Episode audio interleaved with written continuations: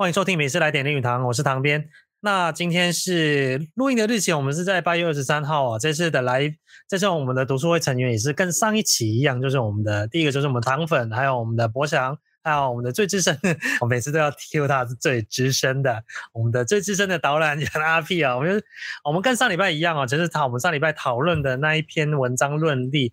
讲完钱，我们今天还是要讲钱。那我们今天要讨论的文章叫做《论》。买东西哈，这篇文章其实我觉得还是一贯的林语堂的写作策略啦，就是他一开始可能他想要借着买东西这件事情来啊、想要谈他心中想要讲的道理，或者说他想要心中真正想要说的，其实是放在后面想要谈的东西。那买东西只是一个啊、借口，但我觉得，但是其实你读这读完这篇文章哦，其实我觉得是挺有趣的，然后然后其实衍生活化，也讲中了很多人的心理。心里是这样子哦。那文章的一开始呢，其实是在谈说哈，他有点像自嘲，是说读书人哈，有点不应该做生意哈。那也被太太，他就在文章里面写说，被吐槽说做小交易不行了，不行了。但是他也觉得不行，有不行的道理。那他讲的，然后接下来他讲说，其实所谓人呢，其实所谓的理智的动物哦，但他未必是一个很理性的生物。哎，人是理智的，但未必很有理性。其实他讲出一点，就是说，我们可能，我们大部分的时候是理性思考，但面对一些事情的时候，我们大部分哦，有时候也是会透过感性去实去实行这件事情的。那他举了一个例子，我觉得挺有趣的，就是他以前哈、哦、出书的时候，就是跟书局来谈版税。那有时候他就很潇洒，就是说，嗯，那个价钱随便你定就好了，我开心就好。到后来呢，他年纪越大，他发现这个也好像也不太行，因为他觉得这个其实人家书局开来赚钱的，那我为什么那么潇洒呢？那其实他也这这边呢，其实讲的第一个道理就是觉得说，其实人越大哦，你可能思考的东西就越来越多，你可能会多虑这样子。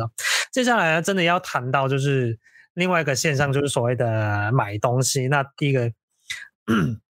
那首先他提到的第一个例子就是所谓的 window shopping 啊，就是他举了 window shopping 这个例子，我觉得挺有趣。就是说，什么是 window shopping 呢？就是我们只是看而已，哎，透过陈列带陈列的在橱窗上面的东西，我们就注就稍微哎，如果那个橱窗上面有好看啊，觉得自己想要的东西呢，就会停下来稍微看一下。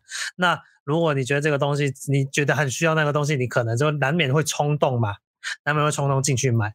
那讲完 Win 讲 Window Shopping 的例子，他其实想要透过他想要谈冲动买东西这件事情。那李语堂为了什么而冲动买东西呢？就是像他提到一个例子，我觉得挺温馨的，但我觉得也是蛮蛮有趣的例子，就是他有一次是去五金店，就是那种卖杂货的五金店。那他进去呢，就买了很多东西。那他说的理由就是说，这个老板哦，很会讲闽南话。他那时候已经台湾台湾了，他觉得这个老板讲了一口纯正的那个闽南话，觉得他是同乡，所以他应该要帮他买东西。他就是因为这个理由，所以他去他去买了一些他可能本来就有了但不必要的东西。那其实这个第一个例子就是谈到说，你可能为了某些理由，就会去冲动去买这件东西，但。林语堂其实也讲到一个点，说他并没有，他觉得这件事情不算花冤枉那个很冤枉的钱哦，他觉得这个也不是很亏钱，因为他就是帮同乡嘛。我觉得我自己心里很爽，来帮这个同乡，我觉得很爽就好了。那其实，然后他。也提到另外不要去买的东西，就是那些会看看你衣着打扮，然后在那边会跟你冷眼看的那些人，那就不要去那些店。他谈到哦，以前去香港某一个洋行哦，那个洋行的小姐就看他衣着打扮，可能就没有理他，还是怎么样的。结果呢，他再去一次呢，就换了一张一身洋装，然后再说一口好英语的那个那个。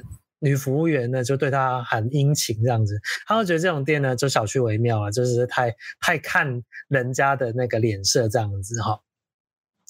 那还有一个我觉得挺有趣的，就是可以看出来林语堂是一个啊、呃，我觉得他是一个很喜欢小孩子的人，因为他讲到一个例子，就是说他有一次也是去一个文具店里面，他看那个小孩子哈。就是在那边贩卖东西，但是那个小孩子呢，只要一讲错话，就会脸红起来。我猜啊，林先林先生觉得他非常非常可爱，所以也忍不住跟他买了一堆东西这样子。其实我觉得，当然他举这个例例这些例子来谈呢，我觉得重点就是说人不能无情。他可能说为了一些事情，你不能说每件事情都要用理性去思考哈。那其实到最后呢，其实他拿到宋儒的一个例子来谈，就是说，当人越大，可能可能他们会讲求说人要呃。把一些七情六欲把它抛开呀、啊，或者说让他不要不要呃太多的物欲，但其实他，我觉得我觉得看起来最后林语堂好像似乎是有点反对这一点的，就是他觉得倒不如与其听那些宋儒的学者，不如去看看小孩子就好了。我大概我大概是猜他最后面的意思是这样子啊。那我这边的大概介绍到这边哦，那有些人想要回应吗？哎，阿 P 请说。嗯。其实林语堂这边的写作策略是非常有意思，也可以看出来他是设计过的。那么他的第一段就是借着自贬、自我贬义，反而衬出来我比较像个人。如果任何的状况都是斤斤计较，或者都是以数字为依据的话，那。你还能不能说自己是个人？这其实可以再做讨论的。那么，呃，当然了，他也是为自己的消费行为做一个辩护。那么，透过他跟他太太林夫人的一个一个呃说他的状况，那我们也可以看到另外一点，就是在当时的情况底下。还是比较传统的分工，就是男主外，女主内。那么男生呢，去外面呃冲刺，去外面打拼。那么呃，在家里的持家，我们以前都说是女性持家。那么持家就交给了他太太。那么所以说，他上面写到太太说我买东西做小交易不行。因为持家很辛苦，事事要斤斤计较。那么从这里，我们也可以看到一点比较传统的东西。那么当然，这篇文章其实最主要的还是延续他一贯的论调。刚刚旁边有提到，就是要尽情，人要做自己。哎。我那个人，我觉得我跟他同乡，我觉得我聊得很开心，或者我喜欢小孩，我觉得我跟他互动的感觉很好。我花钱买了他的东西，是我也他也高兴，我也高兴。所以，呃，他就是在病情，甚至贯穿这篇文章，甚至贯穿他一生的一个。一个过程这样子。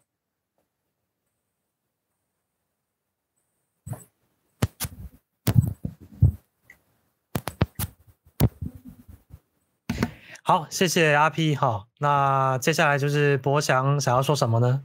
哎，好，那呃，其实这篇文章真的是非常有趣。那主要主要的内容，其实相信刚刚也听旁边提过了，但。我最有感触的是他的第二段前面那句话，就是人有理智，但未必是理性的动物。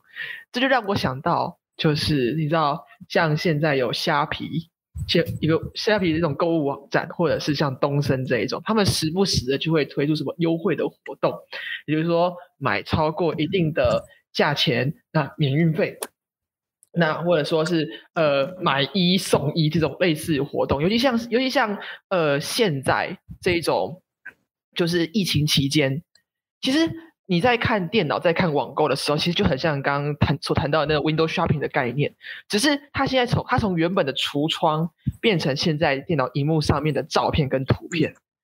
所以说，你知道，就是人平常是有理性的，可以跟别人侃侃而谈，说哦，我觉得买这个东西 CP 值多高，怎样怎样，你可以用到什么地步，然后。当虾皮可能跟你说哦，我们现在推出什么买什么，你转轮盘可以折到打几折的时候，人就不理性了。点开你的购物车，是时候该满足一下自己的欲望了。哎，最近好像哎考试考得不错，奖励一下自己。哎，打开钱包，呃，跟下个月的我借个钱，先把这波买了，下几个几个月后面几个月，我我我我再我就不买不买东西了。其实这一句话刚好就反映了现在这一种的情况，尤其像像是呃，尤其像是我家人，像我的父亲啊，他其实现在基本上有时候看着电视，你知道，就看到那种那个推销的那个，你知道，就是那个往电视推销，哦，这个鱼买几只送几只附冷冻，我再送你几个锅子，你买了这几组之后，我再送你一个水壶。他就默默的就把它关掉，然后之后走到电脑前面，打开他的东升的购会员网站开始查，然后打个电话过去，哎，不好意思，我问一下，刚刚我在电视里面看到你们那个几组几组多少钱？啊，我问一下，那我是东升会员，有这个货币什么什么，我可以做使用吗？什么折抵币之类的东西？哦，这个这个就非常的有既视感，所以嗯，正如林语堂所讲，我觉得这个就是说，这就是呃，不能说一语双关，但他真的把。呃，应该说是通用的嘛，不管是以前还是到现在，就是人在面对巨大的改变，或者是说突然以前都没有这种事情发生的时候，就理性什么东西的，先让我放到一边，我真的需要那个酷玩意儿。而且最有趣的事情是，其实是我们在谈这篇的，在现在在谈这一篇，其实是蛮有趣的。为什么呢？因为上一篇我们才刚谈完论利，教你怎么教。就探探讨钱的本质，利润的论利润的本质，教你如何赚钱。现在我们教你如何花钱，是个蛮有趣的事情。对，是感谢博强哦。好，接下来糖粉，哎，我们的糖粉，请说。好，就是我对这句话其实也很有感触，就是人有理智，但未必是理性的动物这个东西。然后我觉得。其实人类一直在拼命的要认识自己，可是人一直都对自己其实没有那么的认识。人一开始的时候会觉得说我们跟动物是有区别的，可是说达尔文他就提出了物种原始的理论，就说人就是其实就是从猴子慢慢变成人，然后人的自信心就崩溃了。那人就想说，好，那没关系，那那至少呢，我是这个宇宙的中心等这样的一个想法。但是呢，哥白尼又很残忍的就告诉了我们说，其实呢，我们是地球是绕着太阳转的，并不是太阳绕着地球转。然后，所以人类的自信又再次的崩溃。但是人呢，他就推到推到最后一道防线，就是说，那没关系，我们是动物演化而来，或怎样都没关系。但是至少我们人有理性，那动物没有。但是又冒出来第三个人，叫弗洛伊德，他就说，人其实不是理性的动物。然后人就遭受了三次的重大打击之后，到现在我们都还没有办法建立第四次的自信心，要从哪里来？这样子。那我觉得林语堂先生他这边很好玩的就是。他说：“人他其实他有理智，但他没有理性。然后我就想到刚刚我想要想到就是那种冲动型的购物，那种 像虾皮那个，我也曾经就是很多次被诱惑过。后来发现不对，为什么最近老是在买一些奇奇怪怪的东西，然后才停住？我就是受到诱惑。但林语堂这边，我觉得他的那个冲动型购物，除了就是被一些行销手法所打乱了自己的阵脚之外，我觉得他。”很大一个层面是在讲感情这件事，所以他遇到老乡，然后遇到他很喜欢的小朋友，就是他动了动了情、动了心的，他可能就会买了家里不一定需要的东西，但是他就想要跟他买东西。那像他这个里面，他有提到说，他曾经在中山北路的文具店，然后他就跟一个那个很会脸红的小女孩买了很多，其实家里已经有很多的那个文具。但其实这个小女孩，她后来她现在变成老奶奶。其实我曾经在故居有接待过她。就她曾经跟她的那个，她有两个那个身边的，应该是她儿子跟女儿吧，还是她的什么亲戚什么，就陪她一起来我们故居。那她来我们故居，我想他我我本来不知道嘛，她就一来，然后就直接跟我就是互动完之后，他就直接冲到我们的阅览室，然后就说他要买一些可爱的小东西，然后就开始挑东西这样。然后我想说他怎么会这么目的性这么强烈，就是要来买东西，然后才跟我说，其实我就是你们那个林语堂先生书里面讲的那个那个小女孩。然后我当时就觉得哇，然后林语堂先生他他讲完这个小女，他在文章里面讲完这个这个故事之后，他其实那个小女孩的故事之后，他曾经有说，他觉得他自己是买东西的艺术家。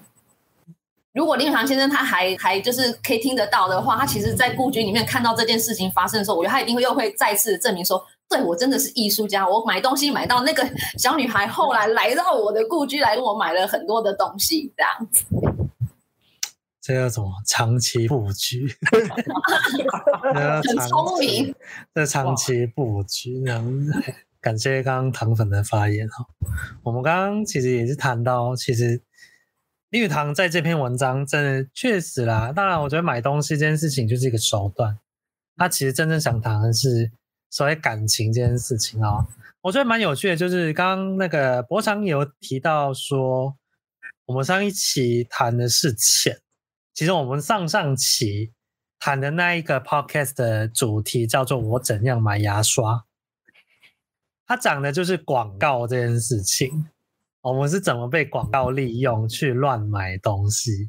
那那个时候大概是一九三零年代哈，林语堂说广告，他觉得广告太烦，了，他写了这篇。我觉得他是因为觉得广告太烦，所以就写了这篇文章。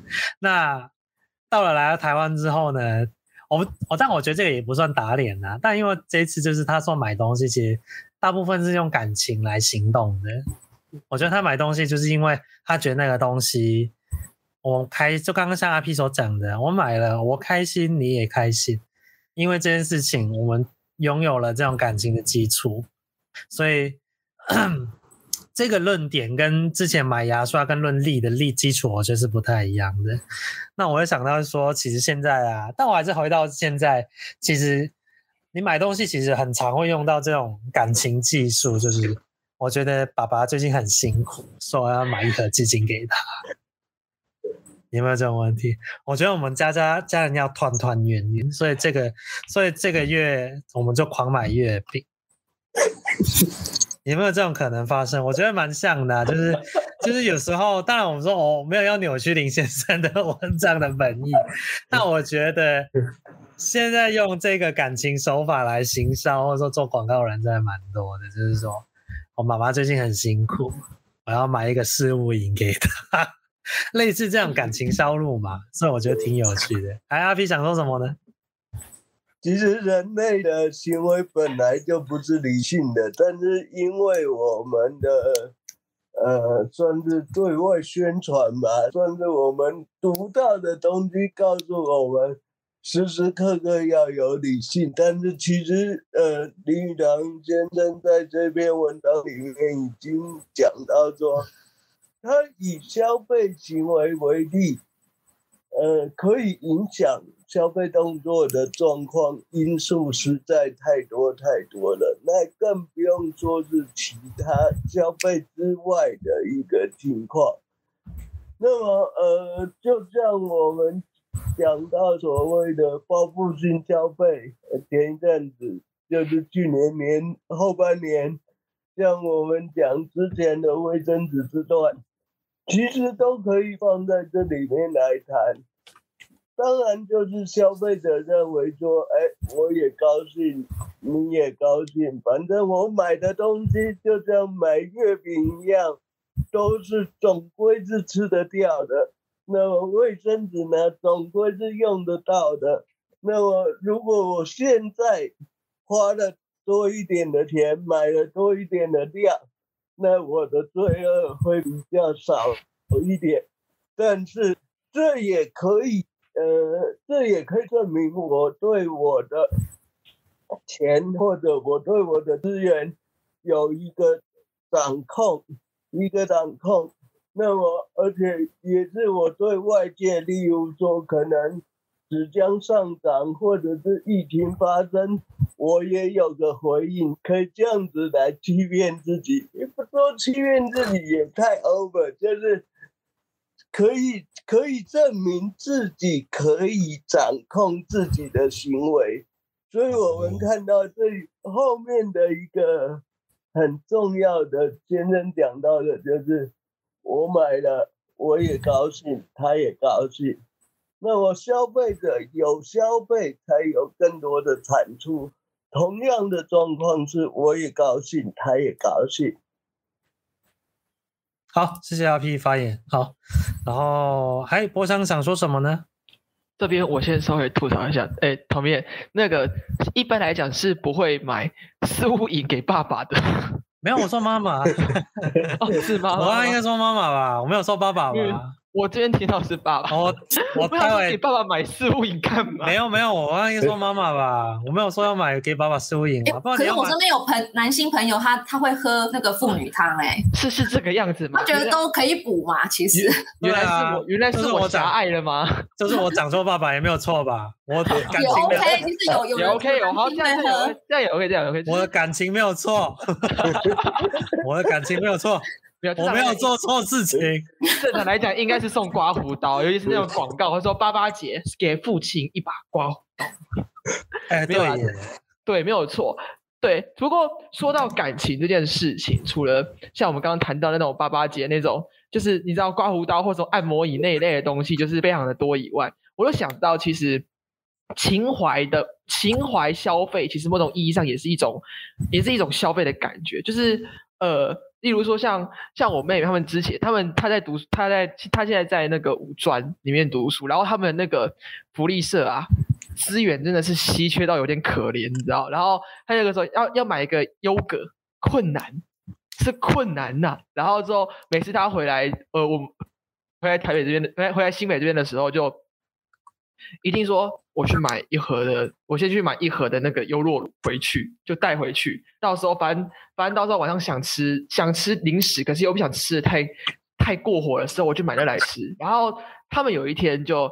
呃，一群人，他们一些宿舍的人就相约去逛那个福利社，然后那个时候他们的宿舍里面已经堆了大概三箱的优格，然后之后他就下去，默默的，本来就是想逛一下，然后走着走着，手上都都在多一件很多的东西，什么科学面呐、汽水啊之类的东西，然后他们走到那个冰柜前面的时候说，今天竟然有卖优酪乳，就是那种那个植物呢，有那种优酪乳，我说今天竟然有卖，每个人就拿了一瓶。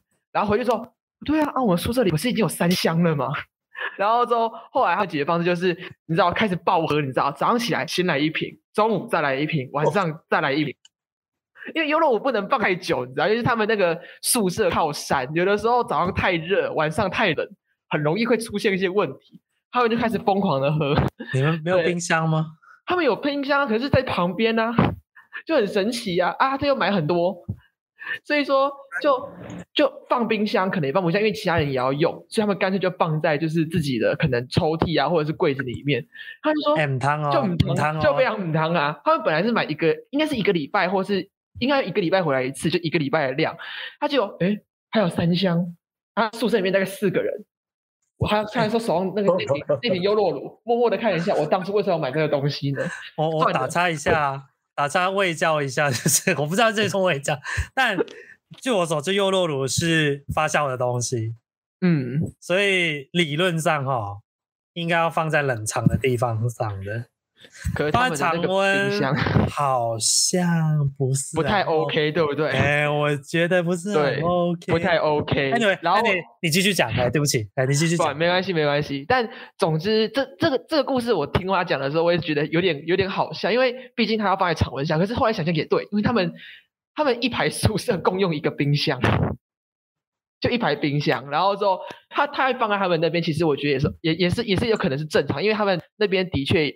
是有点冷的，在晚上，尤其在冬天的时候，对，反正反正总之，他后来那个优洛乳就一直疯狂的喝，喝喝喝喝喝喝喝，然后喝到喝到说今天还要喝优洛乳，嗯，最后一杯了，明天要回家了吗？嗯，回家了，还买优洛乳吗？我不知道，但我现在不是很想看到他。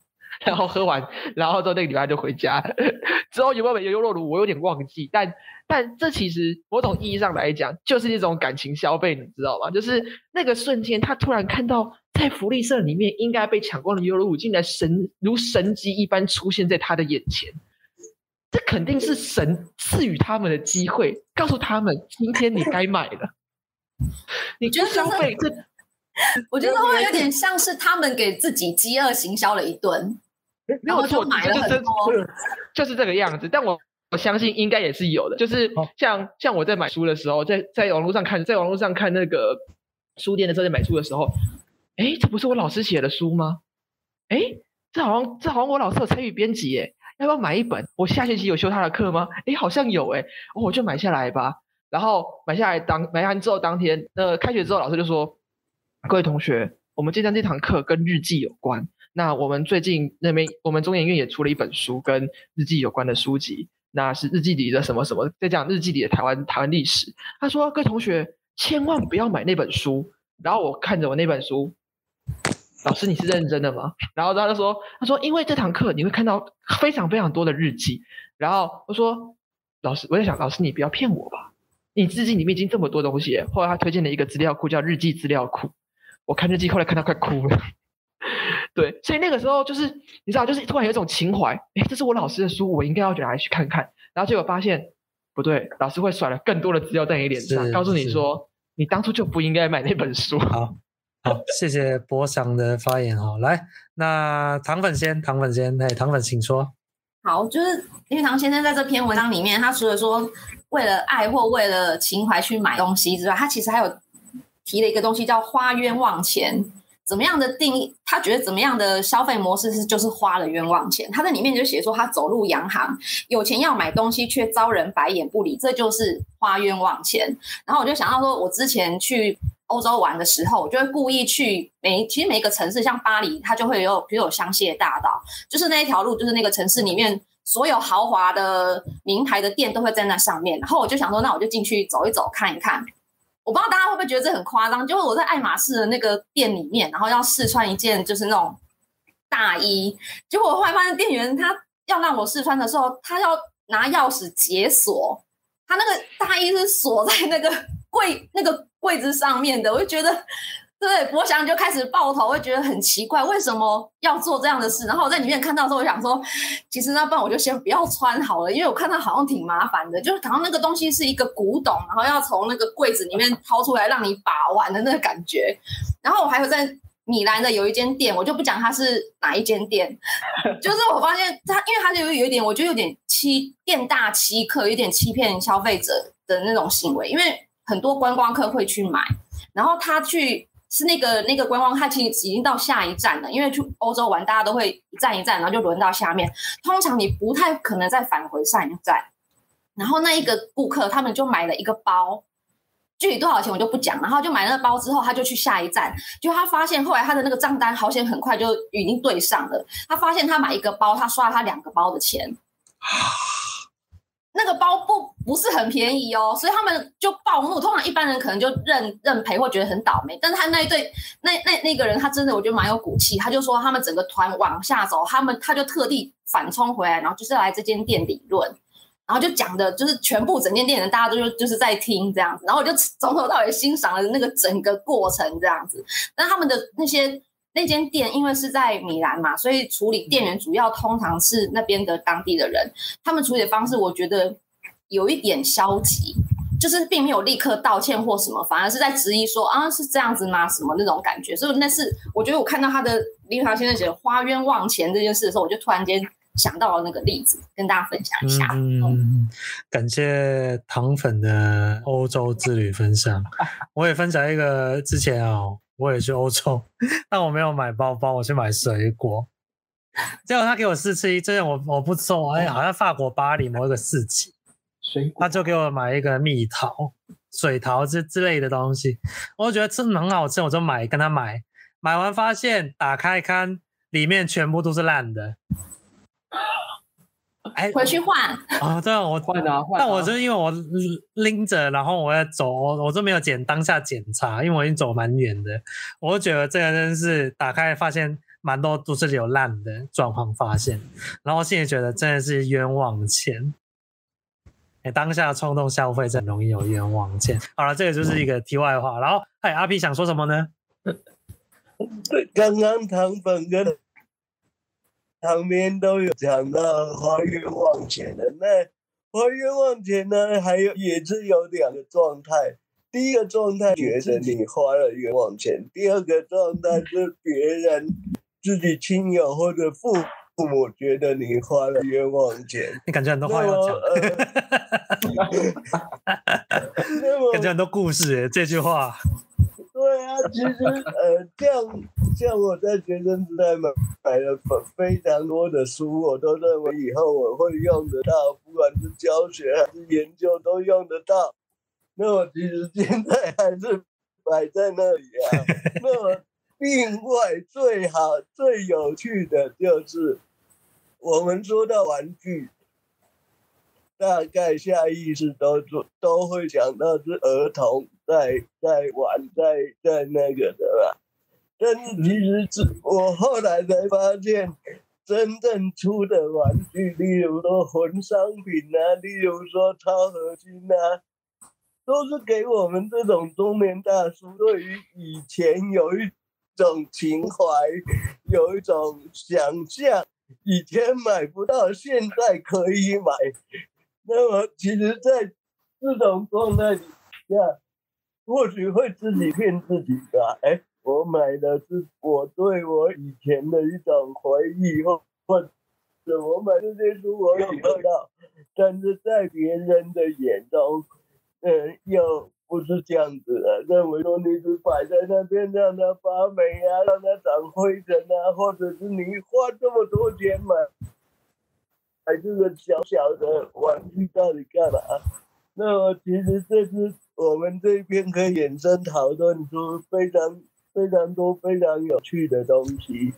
对，感谢阿 P 发言哦。我刚刚讲到那个阿 P 刚刚提到一个真的是心有戚戚焉，就是。现在做的玩具不是给小孩子玩，都是给大人玩的。对，对，像是那个模型，就是很多人小时候没玩过，但是可能他新，他当时候可能小时候只能 window shopping，他长大了，他真的可以 shopping 的时候，就会给他爸爆买。哎，我认识，我认识有些朋友真的会这样，因为小时候他没得玩了，所以他他只好长大之后就开始狂买。那我觉得这个有点像是在补偿自己这一个说法啦，就是补偿过去心里的遗憾这样子啦。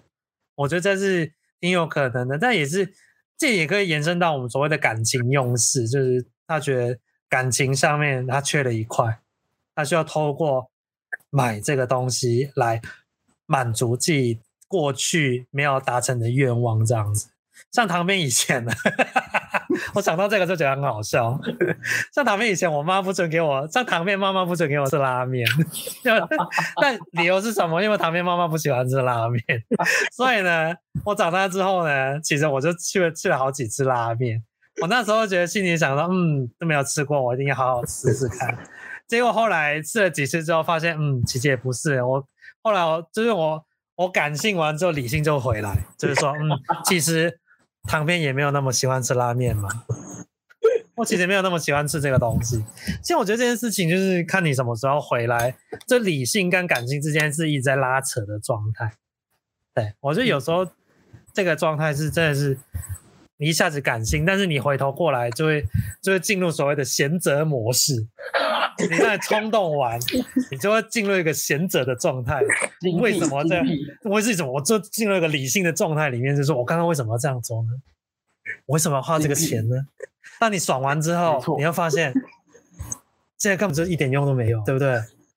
哦，一种大彻大悟的概念。哎，对啊。然后我刚刚想到那个什么，我刚刚想到那个叫什么？对，刚刚那个。我想讲到就是情怀这件事情，大家真的很吃这一套。我跟你说，复古情怀，八十年代、九零年代，这些都是现在对我们都很有杀伤力的一个行销的方式跟武器。所以，所以啊，真的是不要小看这些情怀，它能可能一下子会 touch 到你，可能一下子接触到你心中最软弱的那一块，然后就逼着你把。钱钱包里面仅有的那一块拿出去花，我觉得很可怕。我就有时候觉得很可怕这样子。然后还有一种我也觉得很可怕，就是为了爱这件事情，为了爱这件事情。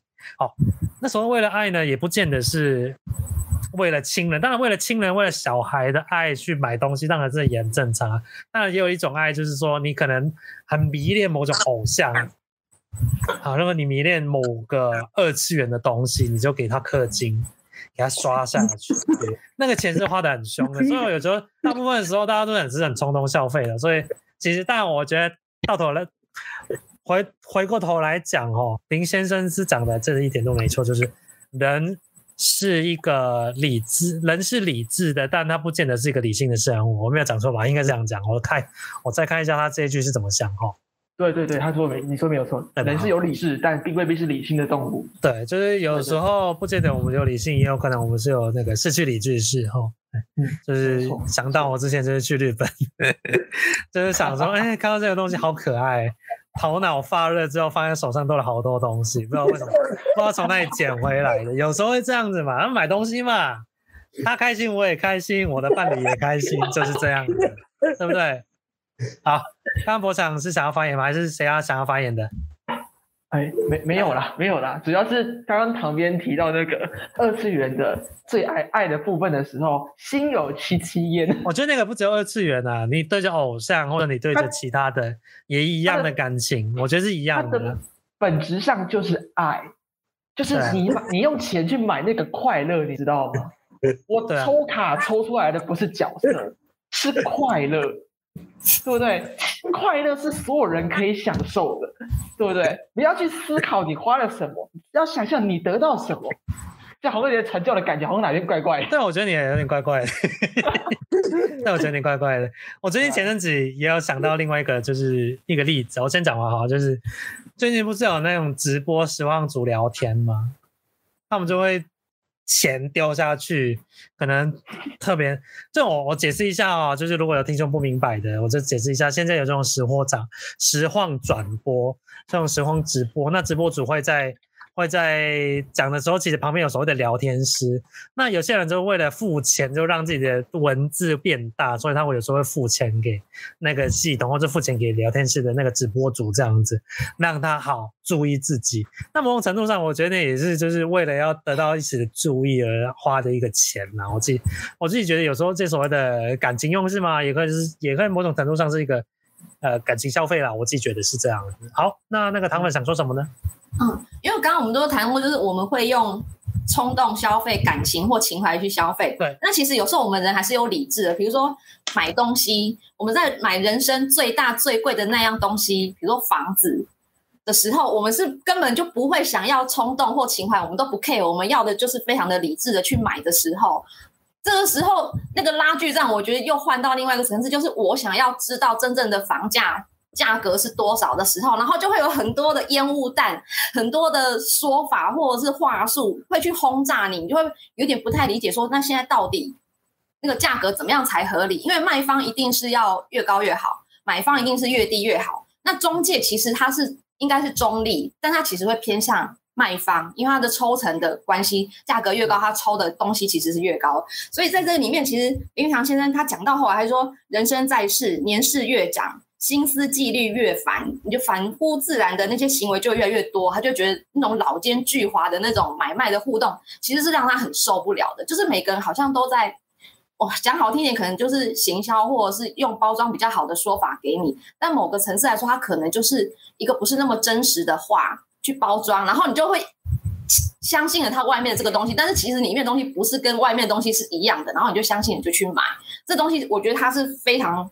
讨厌的，所以他讲到后来就有点生气，就是说不必明心见性，你只要看看小孩子，因为小孩子不会乱报价钱，他也不会讲一套美丽的话术引你入坑这样子。感谢唐明的分享，这样子好。其实我觉得我们这一期谈的很多事情，就是刚刚其实糖粉也谈到，就是买房子，就是理性跟感性的最大激战，这样子，就是你可能要为了要。这个是你切身最重要的事情，但有时候那太多烟雾弹，所以你必须时刻保持理性，去维持理智状态，让这件事情不要陷入一个陷阱里面去。我觉得有时候还蛮中蛮蛮中肯的，就是这要维持自己的理性是一个不简单的事情。我刚刚也想到一件事情，就是那个我不是在反驳反驳谁啊，就是那个。啊，应该这样说，就是我们看起来就是有时候自自以为理性的时候，有搞不好是其实是感性的。我觉得有时候我们也会有一个错觉，自以为是理性，但有时候搞不好那那是我们感情用事这样子。不过其实到最后，我觉得确实，我觉得在文章上面感受到，就是绿糖其实很受不了那个后面那些以我诈，或者说那种。攻防战就是说，哎，你要买低，我要买高，或者说我要买低，你要卖高，诸如此类的。我觉得以他的个性来讲，他其实蛮讨厌这样子，倒不如大家老老实实的，就是你也开心，我也开心，为什么不这样子呢？对啊。好，那阿斌还想说什么呢？那我们从这篇文章我在读的时候看到另外一个点哈，那这个点也是就其实是也是我们刚才所说的近情。那么我就想到之前在读费孝通的《乡土中国》里面的差序格局，任何的东西我们都由自己开展，那么依序依序往外面推。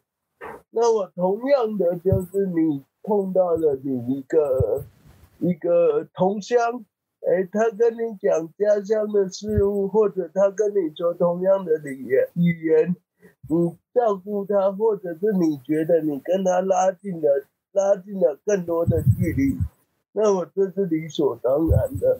那想到我在很久以前在故居的时候，跟我搭档讨论一个问题，就是。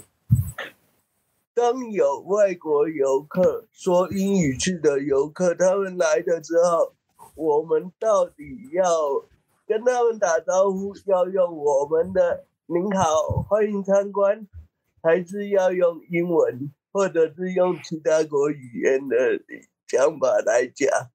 那，我觉得这是一个非常有趣的一个题目。那么，在这篇文章，我们看到就是说。其实做自己是最重要的。我们代表这块土地，我们代表这个故居。那么，也就是那个五金店的老板用闽南语跟林语堂讲话，所以他们有这一个有这一个购买交易的一个过程。我觉得这是这是这也是其中尽情的一个部分啊。嗯哼。好，感谢阿 P 的发言哦。还有我们还有没有人想要讲话？来，糖粉请说。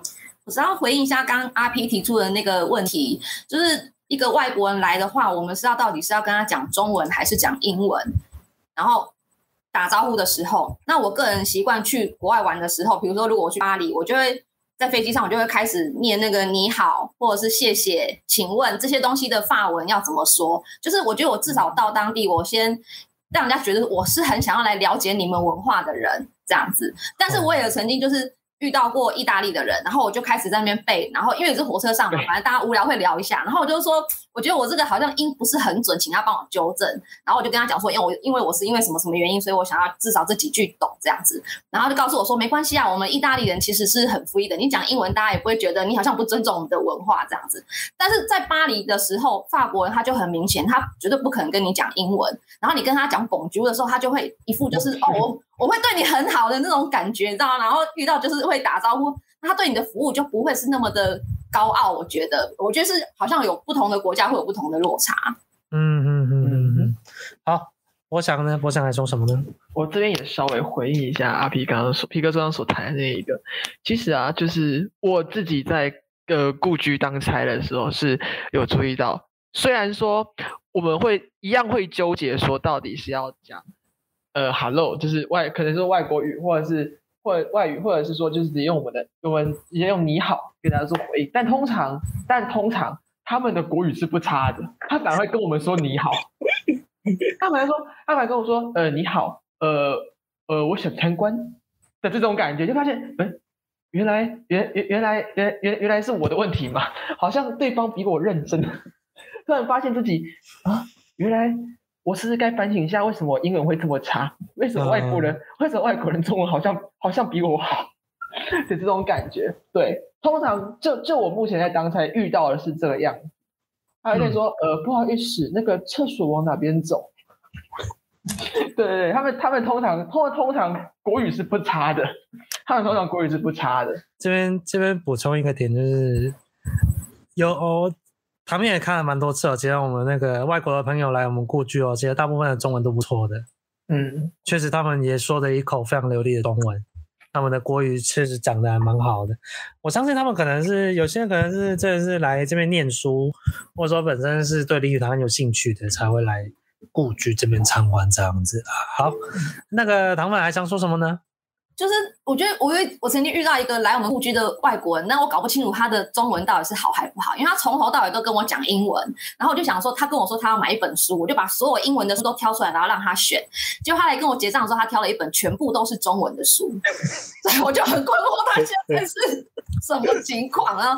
好，随便，然后说这全部都是中文，没有英文。他说我知道，我就是要买这一本，这样。你看，可是我挑英文书的时候有刺激到他什么吗？你看这个就是感情消费不。份果子。你看，人家可能想练中文，人家觉得从来都不跟我讲中文呢。你有没有想过？他觉得自己买回去会练中文，搞不好那本书其实是封在角落某一处封尘这样子。就是在书柜上有原文书是特别厉害的那种感觉。没错没错，就跟我们买英文书一样，我们这些忌讳读，但其实没有读过。当收藏的概念，买英文书跟买飞轮一样的。对，就是一样的事情。大家都有时候哈买回来放着，他可能为了各种纪念品，当然为了纪念，然后呢，为了想要纪念曾经来过这个地方而买的。对，没有要看的意思，想说自己未来一定有时间会。但我们也不能这样设假设别人嘛，说不定回去再演。没有，我假设我自己，我曾经在那个乌菲兹美术馆，我就买了意大利文的那个博物馆介绍超厚一本，然后回来就真的没有看，就是真的是纪念。我觉得这是纪念啦，但这也是也算是另外一种，就觉得对自己对这个地方，或者说对这个想要留一下纪念痕迹的一个方法，这样子啦。哎呀，好。我觉得今天讨论也都差不多这样，还有没有大家想要补充一点的？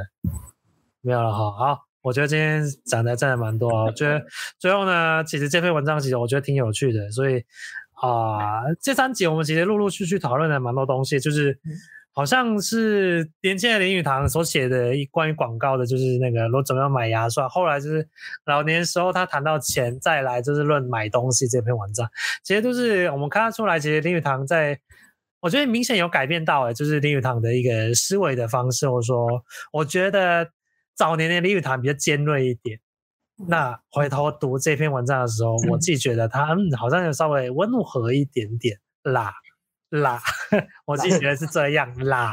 语 堂经济学，哎，语堂，对啊，就有点啊，这是三系列，这是语堂经济学这样子。好好，然后如果真的要总结今天这一句，这如果真的要总结今天这一集的一句话，就是抱歉的钱包，我真的需要那个酷东西。我也开心，他也开心，对，我也开心，你也开心，大家都开心，只有钱包不开心。对，好。那本期节目都就到这边哈，欢迎你收听《你是来点林语堂》，我是唐边。那下一期节目的文章我还不确定，还没有确定啦，所以最近最近一直在思考说要带什么有趣的文章给各位听众听这样子。我们是还是一样，我们通常就礼拜一录，然后可能是周五上架，哎，都是这样子。那希望你如果你喜欢的话，可以跟我们讲一讲这样子，我们都会很开心。哎，好，就是这样，到这边好，先这样了，拜拜，拜拜，拜拜。拜。